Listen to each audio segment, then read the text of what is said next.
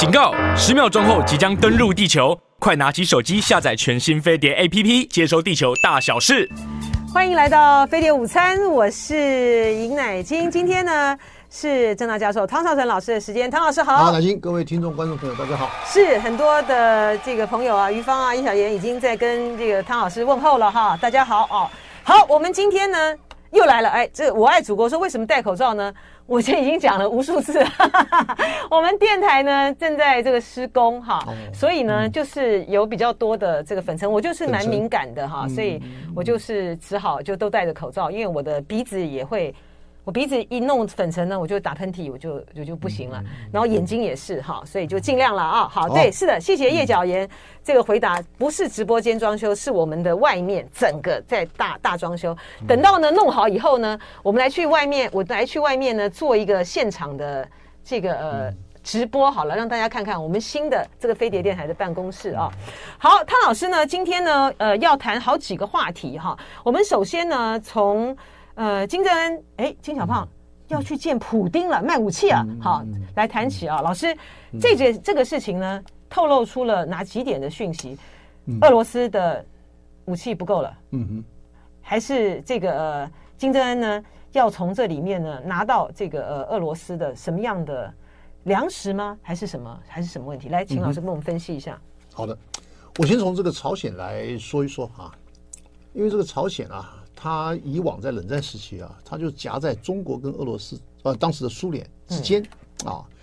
可是呢，这两个大国呢，或是在这两个大哥呢，他们吵架，那所以说使得这个朝鲜啊，觉得有边左右不是人啊，我倒这边那边骂我，倒那边那边这边骂我，那所以说呢，就使得他他的这个那个时候还是他的祖父啊啊祖父的那个时候，他就发展出一个所谓的。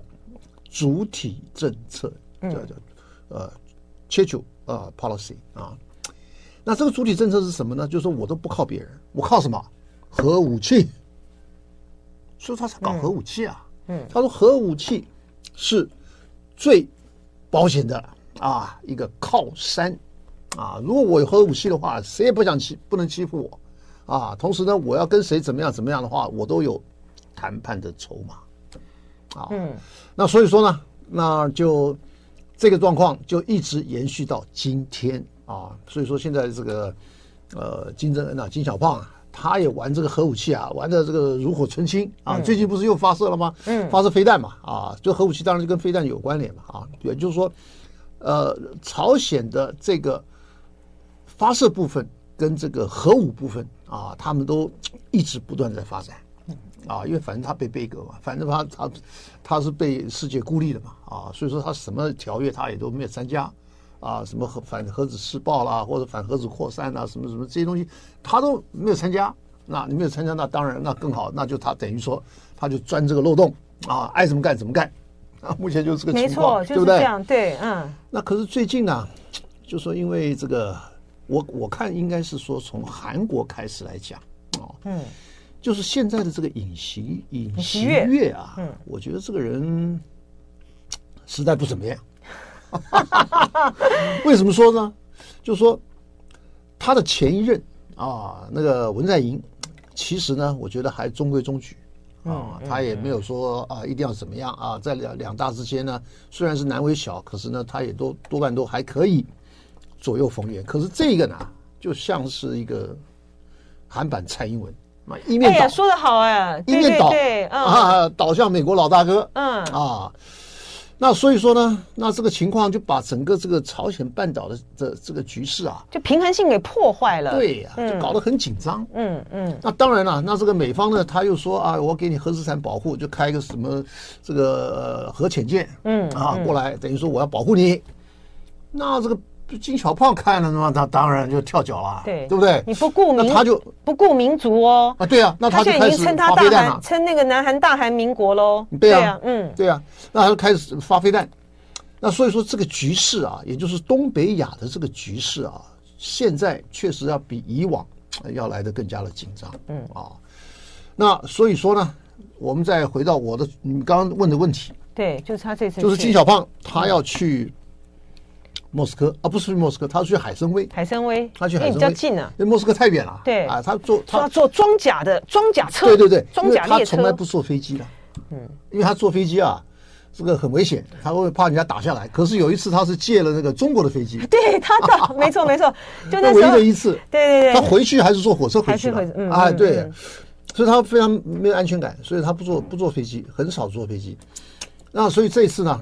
他就说：“哎，我要跟普丁在这个啊海参崴见面啊。那见面的话呢，那他们谈到的问题，当然就是说，因为普丁现在不能说弹尽援绝了，可是呢，他当然已经打了那么久了吧，对不对？五六百天了，那个我说这个武器弹药都不知道用了多少了，真的，对不对？对啊，而且所以说他当然要补齐啊。乌克兰还有这个美国啊什么大家大力的援助啊，对啊，对欧洲。那所以说，那那普京当然希望，而且朝朝鲜啊，北韩啊。”他还给他佣兵，你知道吗？啊，还不止这个，哎，还不止这个。朝鲜有给佣兵啊？他给佣兵啊，还有那个叙利亚，叙利亚也给佣兵啊。因为，因为，因为俄罗斯一直在支持叙利亚嘛。哦。支持那个阿塞德嘛？阿塞德当然就跟他那个那个武装武装分子、叛乱分子，他们两个他们是对着干打内战嘛。嗯。那这些武装分子是西方支持的嘛？那所以说，那所以说，这个俄罗斯普丁。他非常支持阿塞德，对。叙利亚的阿塞德，为什么呢？就是因为叙利亚那边有一个港口，嗯，嗯对普京来讲是极端重要的一个在地中海当中的一个一个一个呃军事基地，嗯，那所以说呢，在这种情况下呢，像这些等于说是普京的铁杆哥们，嗯啊，他不但给武器，同时还给佣兵，哦，真的啊，对。那朝鲜，朝鲜有佣兵哦。当然，那你用钱买还不是？哇，所以说朝鲜还提供佣兵，哇，真了不起，对不对？好了，那在这种情况下，那你这次要见面，那当然，那双方都有各各自的需求嘛，对不对？你朝鲜，你比如说你的这个能源啊，你的粮食，粮食，那这个俄罗斯，他他可以送你啊，对不对？因为他反正卖来卖，可能卖不出去，卖个什么卖不到什么好价钱，他都可以送你的。那所以说做一个交换，所以说双方之间呢。确实有很大的可以合作的空间，共同利益在，共同利益对。好，那可是这个金小胖跟中国大陆的关系呢？哎，我觉得我用一句话来形容啊。我上次听到这个北京一些人就是研究这个朝鲜问题的这一个学者跟我说，哎，他讲的很形象。他说啊，他这个朝鲜啊，吃我们的，拿我们的，用我们的，不听我们的。哈哈哈，真的？哎，就这个样子。他的意思就是说啊，朝鲜的意思就是说，哎。我现在在替你打前线呢，嗯嗯嗯，我在帮你打仗，嗯，我当然你要支持我啊，嗯，这是天经地义的嘛，你要给我吃喝拉什么什么什么都要给啊，嗯嗯，不然我怎么帮你打仗？不然的话，你看，如果美国的军队跟韩国的军队如果打过来的话，立刻打到鸭绿江，你要不要？嗯，那他都等于说。等于说这个是这个朝鲜在勒索中国了，是啊，对不对？在勒索了。这金小胖很会玩，很厉害，很厉害的，很厉害，太厉害了。他比那个，他比金，他比他的祖父还有他爸都厉害。对，我觉得也是这样。而且在这种情，才二三十岁，就是在这种国际局势变化那么的剧烈的情形之下。对哦，他这比那个金日成跟这个金正日都灵活很多。对对对，嗯，那所以说他还是有相当的自主性。你不要说啊，我你给我什么什么什么，我就完全听你的，没这没这套，他还是有自主性的啊。那所以呢，这一次呢，那当然了，那因为他跟普京要见面，而普京呢，将来也要就是差不多十月份啊，下个月要跟他也要跟习近平见面。哎，他说因为这边搞的，习近平这边搞这个“一带一路”的什么高峰会，那那普京可能要来。那意思就是说。这两个，一个中国，一个朝鲜啊，现在对于对普京来讲呢，其实也是非常重要。嗯，因为他那个仗到底要怎么结束，到底还打多久，这大家都算不准，而且对不对？大家都拖死了。那这样子的话，那当然，那这里头如果说东北亚有些什么样的状况的话，哎，那你说对我们台湾有没有什么影响啊？嗯，哎，搞不好哎，真的，我也觉得。那意思就是说，对，老美的力量跟日本的力量跟韩国的力量就去跑那儿去了。嗯。对不对？你要注重那边的状况了。那我们这边呢？那可能就会受到多多少少啊，这个军事上的这种，呃，他的装备也好，他的人员也好，是什什么等等也好，可能都会有所缩减。嗯嗯嗯，对不对？那好了，那这样子的话，那当然，那这个东西，朝鲜就变成北京的一张牌，而且朝鲜曾经已经是当过北京的一张牌来对付来。针对台湾，这个是陈守，是陈水扁时代，是陈水扁时代。那个时候，那个那个那个朝朝鲜那边也还是一天到晚在核子试爆了，嗯、还是射飞弹呢？结果美国就跟这个老共讲了，说：“哎，这个朝鲜这个小兄弟啊，你讲得上话，我讲不上话，嗯，对不对？那所以说呢，请你来帮忙。那老美要怎么回馈呢？他说：哎，我在台湾问题上面啊，嗯，我也来帮你一个忙。比如说陈水扁的那个五二零，他第一次五二零啊，两千年啊，第一次的五二零的四不一没有，四不一没有，就是老美搞进去的。”嗯嗯，让老美搞进去以后，哎，北京就觉得说，哎，这个这个，不管他怎么说了，反正有有个四不一没有，那这个就安全过关了。嗯，那就使得当时呢，就是北京打朝鲜牌，美国打台湾牌，两边呢啊相得益彰，而且各有收获。是啊，就说把这个事儿就把它圆过去了啊。是。那所以说讲了总讲起来，就是朝鲜是北京的牌，台湾是美国的牌，这个时候就双方打牌啊，双方在在博弈。那这个格局呢，搞不好现在。啊，也还是要有它一定的这个可以发挥的作用。嗯，对我们来讲的话，就是说，如果韩战再一次的爆发的话呢，嗯、搞不好这个美国呢 又要派第七舰队来驻防台湾。好，这个是我随便乱讲的了哈。这个好，我们接下来呢 就是要来谈，还是要这个习习近平跟这个拜登的会晤啊。现在就就是集团体，反正这个大陆也宣布了嘛啊，嗯、呃。习近平不去了啊，就是李强去啊。对，所以两个人，习近平跟这个拜登的 G 团体呢是碰不到了哈。但是 APEC 到底碰得到碰不到？老师怎么看这个 G 团体的这件事情？这个 G 团体是这样子啊，就说因为习近平才刚刚从那个南非回来，南非是搞那个金砖国金砖高峰会，嗯，而这次呢好像哎这个反应还不错，因为有六个国家已经加入了扩容啊，就下一次那可能就变成十一个了啊。那还有呢，十几二十个在排队，嗯，啊，这表示说这个啊金砖啊，确实有一些吸引力啊，因为它主要什么呢？它有两个银行，一个两千亿啊，两千亿美金的银行，一个是这正常用的啊贷款银行，一个是救急用的，嗯，而且呢，他们跟这个其他的像世界银行啊什么的不一样，就是说他们不会有任何的政治的。这个条件，对他没有附加条件，他没有附加条件，对，啊，那所以说这些国家就非常高兴，他说我可以来这边借钱啊，什么什么等等啊。那所以说这次呢，就这个会啊开的还不错。那这个会金砖会，其实呢，它最早就是针对你 G Seven 跟你的 G Seven 的二点零版 G20，对。他是针对你这个来的，嗯，对不对？就是你这边在搞一个这个俱乐部，那我这边也要搞一个俱乐部，那我两个俱乐部在这边博弈。嗯、那所以说呢，习近平他又说，哎，我是金砖，其实他是发起人，哦，而且他又是最大的这个经济体，份额最大嘛。好，我们继续听这个汤耀成教授呢分析，为什么习近平呢不出席集团体？好，这个很多原因啊，我我把它这个 这个简化一下。第一个当然就是说，因为他是。这个呃金砖的这个主导国，那所以说我金砖呢，我就是针对你 G 二零的嘛，那所以说我这个就差两条船，好像不是不是这个中方的这个做法嘛，不是他的这个习惯，而且也不是他的主场嘛，啊对对，啊对嗯、好了，那这是一个，第二个呢，这个现在中国跟印度啊，又搞得有一点不太愉快，嗯，为什么呢？最新的是什么呢？最新的是说他搞了一个地图，地图对，把那个两个争议跟中印度争议的地区呢，也把它划过去了，划到划到中国去了。那所以说双方之间呢是有一些除了那个老的问题以外。那现在又新增了一个新的问题啊，那所以说搞得 也是不太愉快。中国中国以前的地图没有把它画进去吗？他就把它画成是那个叫做什么争议地区。我知道，我说中我说中国中国那个以前的地图没有画争议地区吗？有啊，应该还是有。可是他这次不是争议地区啊，他把争议地区变成他的领土了。差别在这儿啊！我知道，我的意思是说，中国以前呢，在这个争议，以前是用那个断线嘛，就是断线，断线。所以这次是真的是第一次把它变实线，没错，没错，就这个意思。好吧，那印度就不爽啊，对不对？你看印度网友他画了一个地图，你知道吗？嗯，没看到，不知道，我没看到。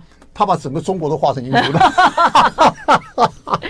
好啊，笑死人了！一不做二不休，对对，我们也 我们也应该出一个这个地图呢，把这个再把这个呃秋海棠呢画进来。地图是比较敏感啊，对，比较敏感，比较敏感。开玩笑，哦，真的，印度网友很有创意，很有创意，很有创意。你这咋个？你这这个网网上都有了。嗯，好，那这个东西它表示说我跟印度啊，这个关系也是坑坑卡卡的啊，不是很好，对不对？好，然后呢，跟美国呢搞到现在呢。就也一直啊都没有什么样的这个突破性的进展你像比如说从布林肯到这个叶伦，伦到凯瑞啊，这三个啊吵都要来。哎，最近这个罗蒙曼朵，对对他不是哦，他是中方邀请的哦，没错，嗯，对不对？就邀请来了以后怎么样呢？他帮我把华为的手机我公开，这表示什么？你以前要制裁都是你弄的，嗯，我现在突破了。他是故意的，是他故意是在你来的时候我来，嗯，我这个华为手机给我开那个叫做什么？叫做 Mate Mate，哎对 Mate Mate 六十 Pro，嗯这个东西当然就是给老美很没面子啦，对不对？所以说你你你搞了我半天，从一九年开始嘛，一九年搞到现在对，先制那我现在裁中兴，然后我现又是在突破了华为的五 G，对，嗯，那我现在就哎正式生产，而且呢，我一公开秒杀，呃，表示说我这个东西，这个这个非常非常有吸引力的啊。嗯好，那这个东西当然就是对美国了。那总的讲起来呢，从布林肯这些人来了以后，你说有些什么作用吗？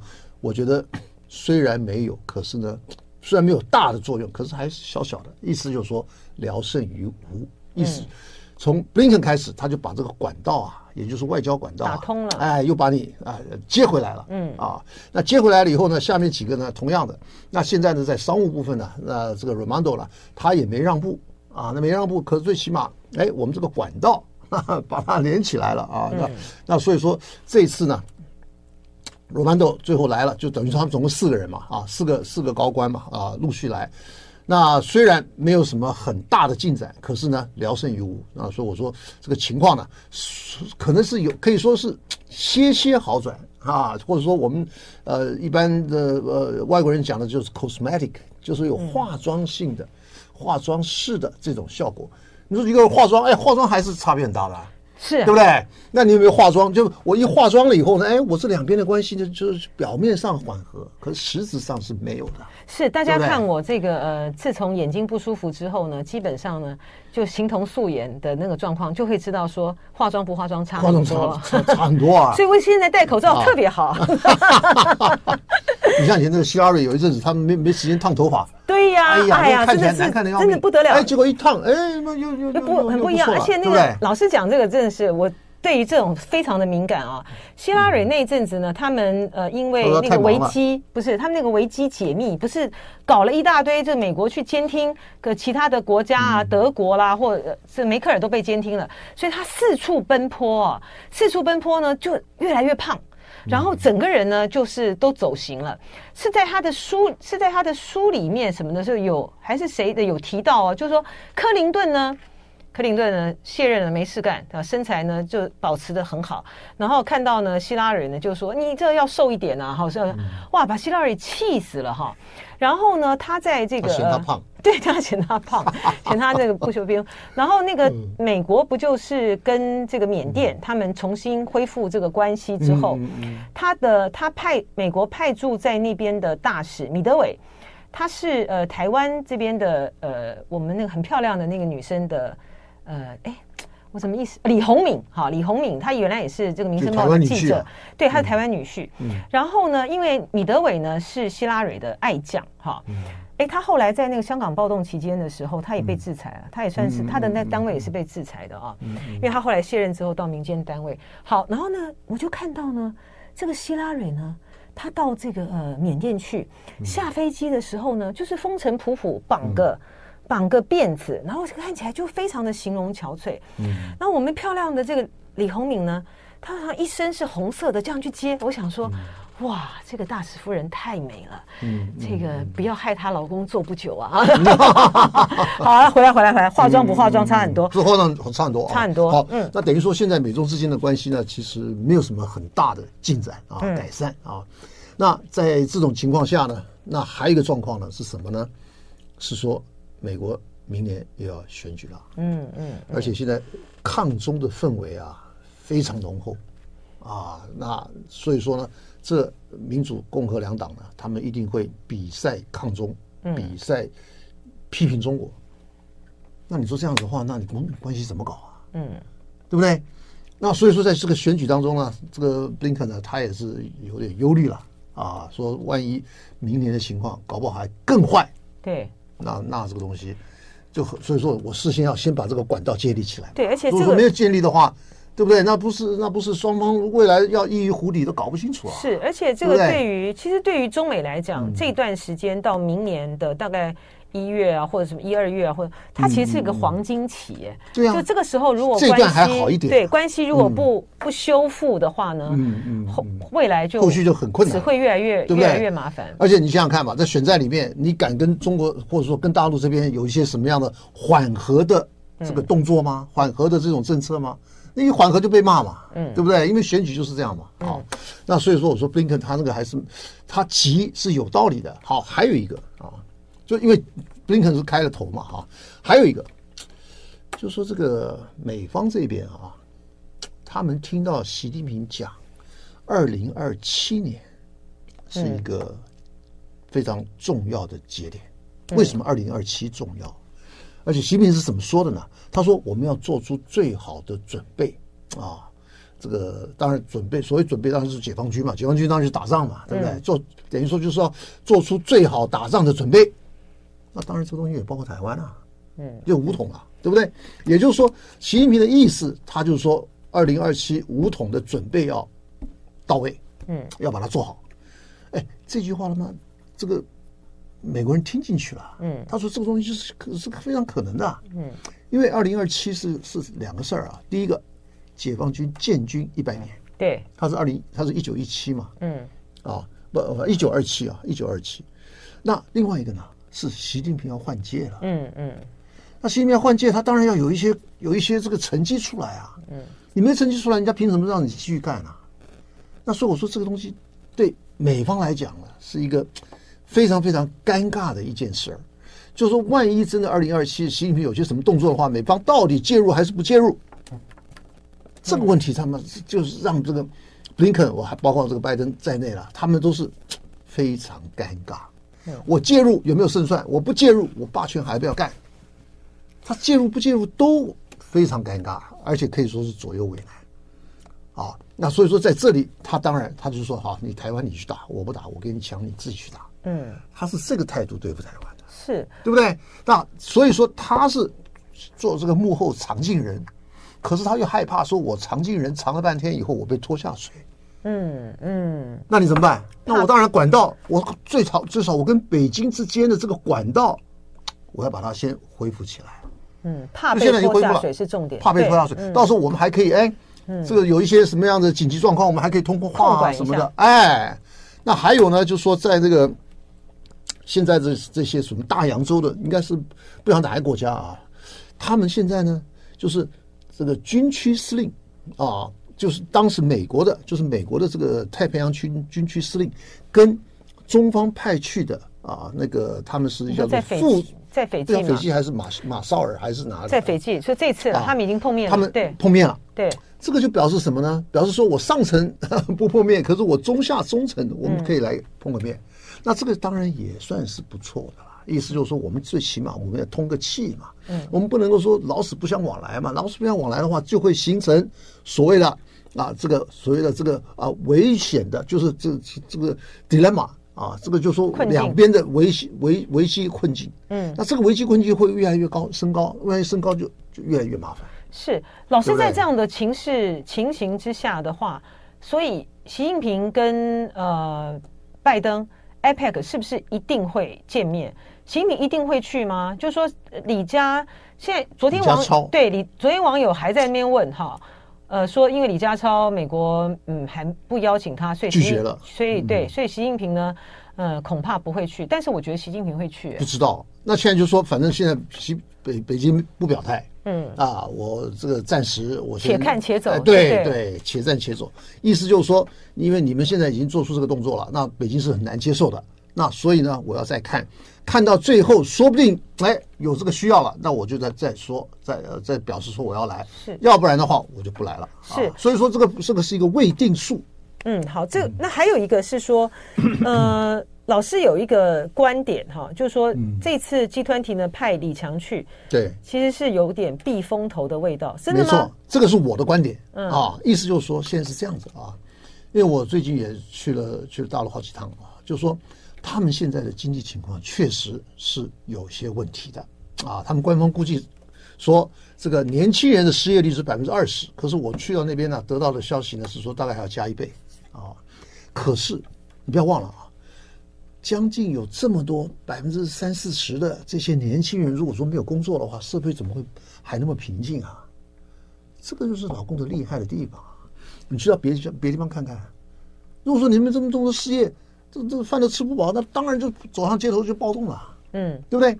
那这里边有几个原因啊？第一个原因就是中共的那个农村的这个作用发挥出来了。农村发挥什么作用？它像个海绵一样的，嗯，你如果是城市里面有工作，我农民工就来了，我农人就变成工人了。如果说你城市里没工作，我工我农民工就回来了，回来我就种田，我就吃自己的，嗯。它起码还可以有一个缓冲的啊，这个区间让他可以生活。尤其呢，就是他像这些像这些农民工回回来以后呢，他随时可以啊移动的啊。那所以大陆有一个特色是什么？它没有贫民窟。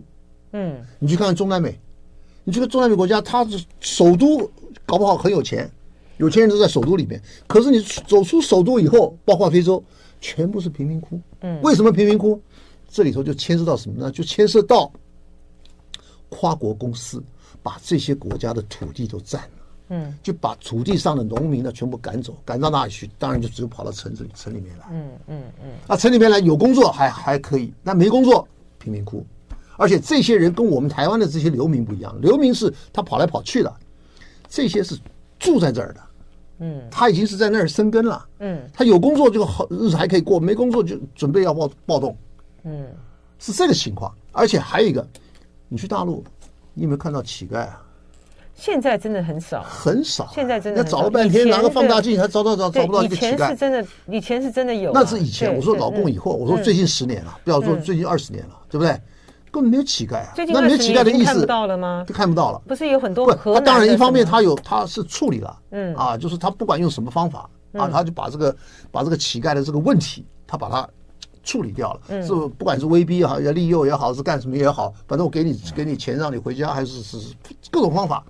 可是你去中南美看看，还有你现在的旧金山，嗯，旧金山现在很恐怖，不得了啊！有时候你看到那个片子哇，整条街全部是游民啊。对不对？好，那不管，意思就是说，我这重点啊，是说，虽然现在这个经济情况，大陆经济情况是确实是有一点停滞，而且呢，他裁员，那在裁员以后就变成失业，那在城市里怎么办呢？那我就问啊，我上次去问，我就问，那他他说这些外卖小哥有好几万，在北京啊，光北京，他五六万都是硕士毕业的，嗯，还有二三十万。是大学毕业的，都就是这外卖小哥，就做这个事儿。可是做这个事儿怎么样呢？哎，他们日子还可以过。嗯，也就是说，他虽然从公公司工厂里面被裁员了，可是裁员了以后呢，他做这一块，那这一块呢还是可以给他养，不能养家了，就是起码糊口。嗯，好，搞个饭吃是可以的。就跟台湾的状况是一样的啦，就是台湾现在好像还没有到那么恶劣的情况。不是台湾的这个状况，就是说现在很多就是年轻的失业他。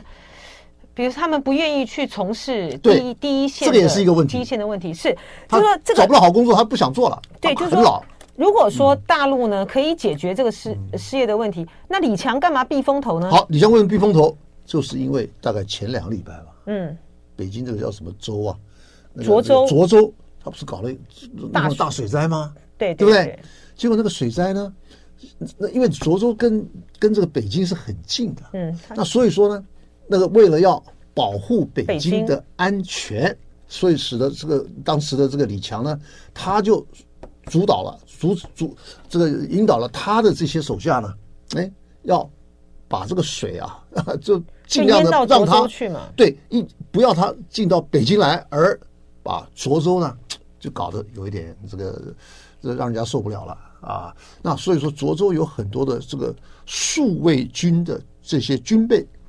坦克啦，什么的这些枪炮啦，什么这些玩意儿全泡水了。就北京附近的数位，他的数位部队啊，也那这个东西也很麻烦的，啊，对不对？嗯，那你是不是要保护 首都，还是保护元首的，对不对？当然，保护元首还有更进一步的这些这些禁卫军了。那可是呢，这个东西就使得现在这个李强啊，也也变成好像被人家批评了。哦，你说他现在在这个国内的压力，在大陆国内的压力就很大。没错，就说要他下台的声音出来了。哦，这以前是不可没没听到的嘛。哦，现在要他下台，这为这个负责，这这个声音出来了。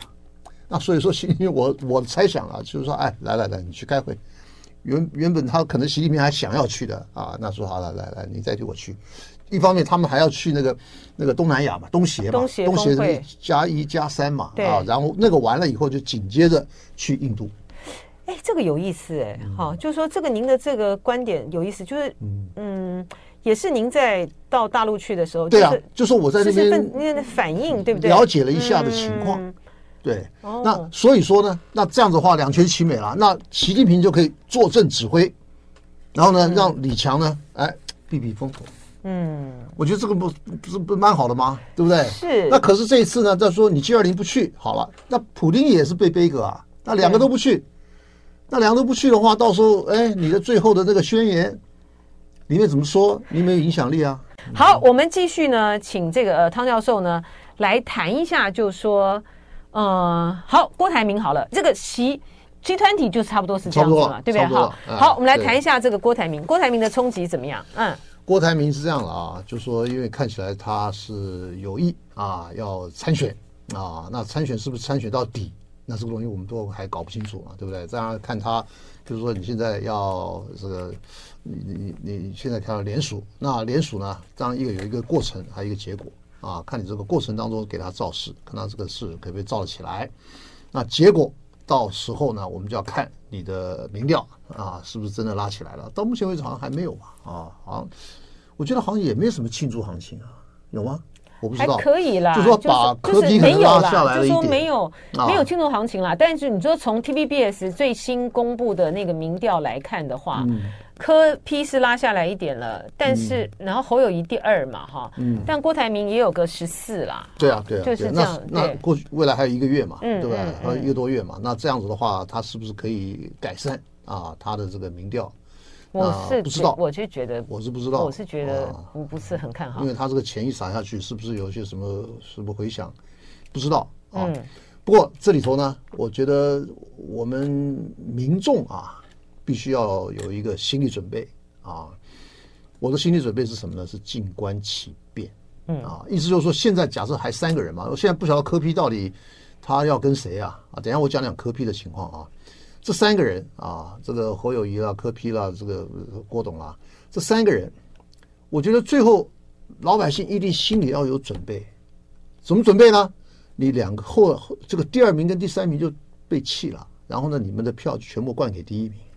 老师这样子哈，因为老师的、只有这一条这一招了，没有这招的话就没戏了。对，老师的这个看法都一直是这样子哈，但是呢，我我有一个不一样的看法哈。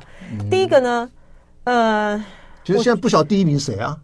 不是这样，我在这就说郭台铭啊、嗯、侯友谊跟这个柯文哲啊。嗯，我认为这个郭台铭呢，他现在呢打的算盘呢，他其实始终都这样哈。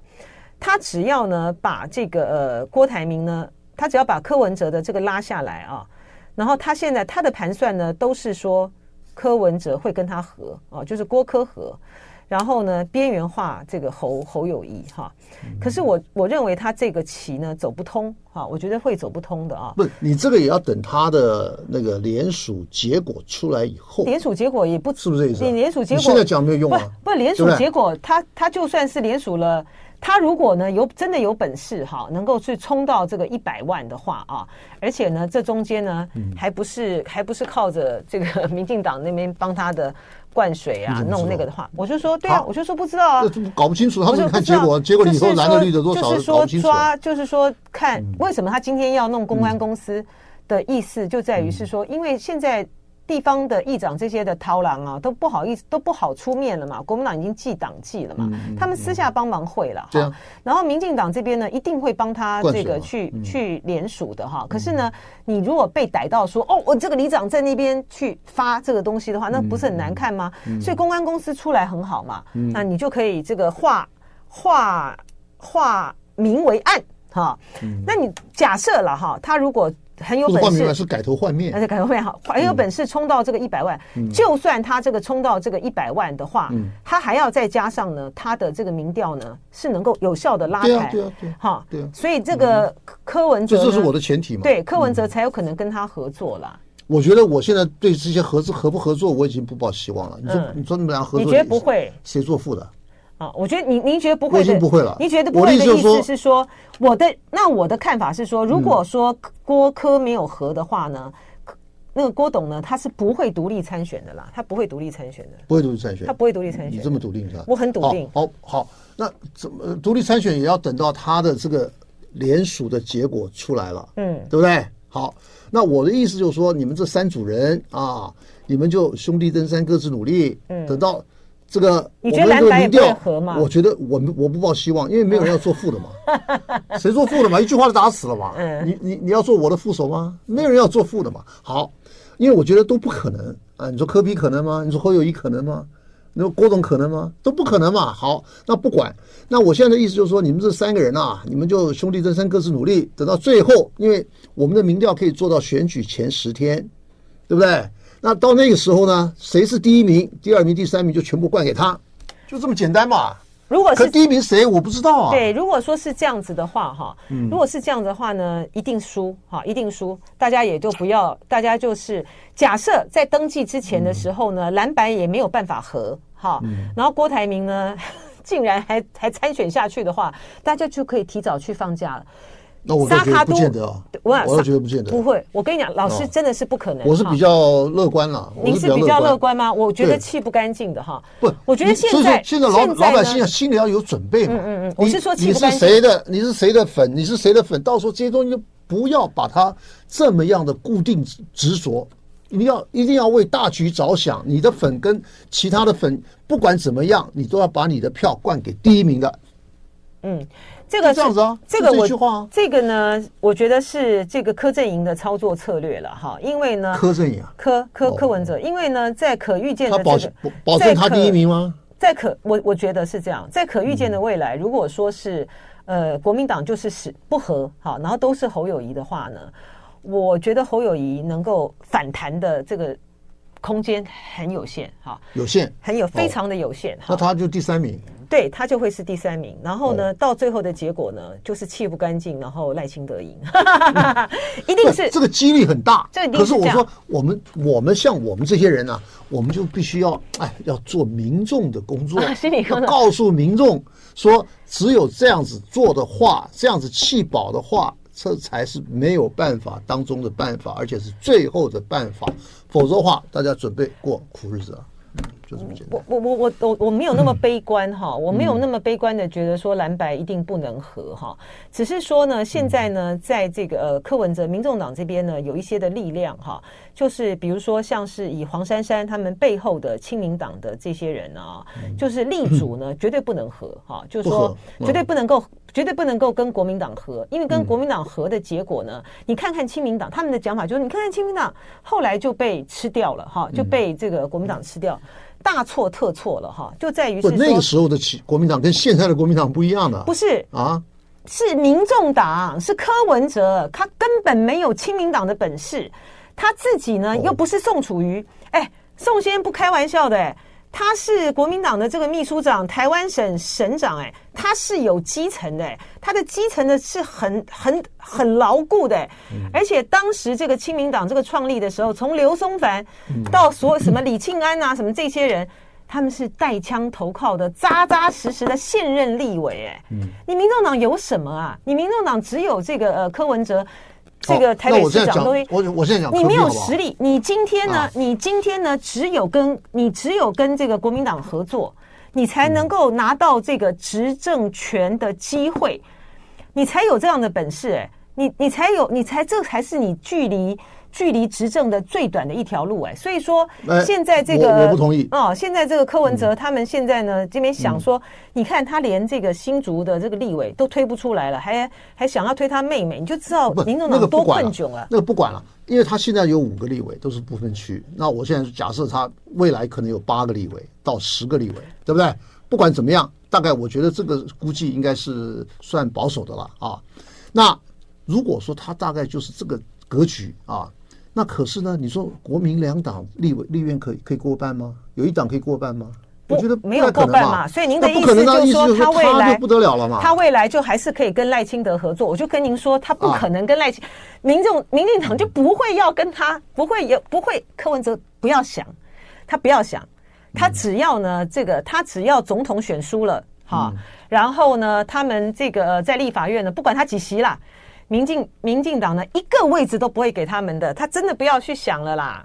真的，老师，这个真的是不要想。好，你不要想，我要真的，你要你可以继续想哈，不可能的哈，不可能的。不，我跟你讲，你要这样想嘛啊，因为好，我要我要先讲完这个，柯文哲，我要先讲完侯友谊，他怎么出来的？我要先讲完侯友谊哈，就说呢，国民党呢，现在呢也是有一股的这个力量，觉得说不管好，我们呢不合的蓝白也不可能合的。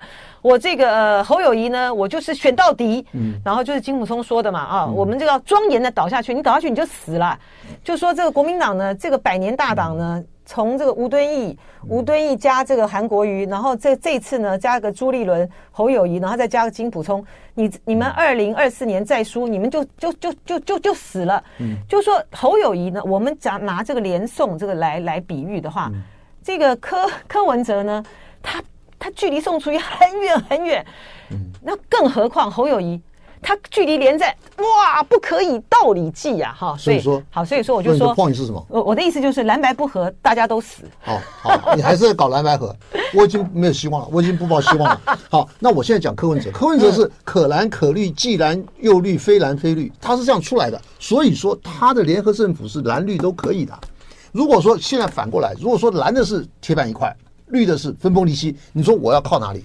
可是现在反过来，现在是绿的铁板一块，蓝的分崩离析，那你我要靠哪里？他两边都可以的。那所以说，我要卖个最好的价钱，我当然是要跟绿的先达成协议吧。万一真的如果是这样的话，那我这个巴西实习立委，我跟你联合政府，那这样你就过半了。你过半的话，那你说他可以换到什么？行政院长。老师，对，他最大的、最高的、最大的利益就是行政院长。你说要做，你要你要自己选，不可能的。那所以说，退而求其次。而你如果说有了这个位置，你二零二八你还可以有所有所指望。虽然中间还可能有些变化，可是这个是你目前的政治利益最大化。OK，好，我讲完了。蓝白河也可以做到这一点啊。蓝白河如果说蓝白河，你跟谁？蓝白河如果说赢了这个呃总统大选的话，我昨天去他才有机会去跟那个赵董赵赵少康谈了一下，他说啊，你现在这个朱立伦，我就是跟你，我就是跟你讲，朱立伦，朱立伦跟金小刀不会给他的啦。不会给他的，不会给他的了。那国民党一样啊？你说跟赵董谈了，国民党一样啊。你你那你说蓝白合怎么样？对啊，你蓝白合你怎么谈？就是现在有这两个人，一个不还还有一个这个侯友谊。好，那你现在你这个不分区掌握在谁手谁手上？不分区啊，那当然那当然就是主席嘛，对不对？那你现在好了，假设你现在侯友谊啊，申世曼出来了，那你现在你这内阁阁员掌握在谁手上？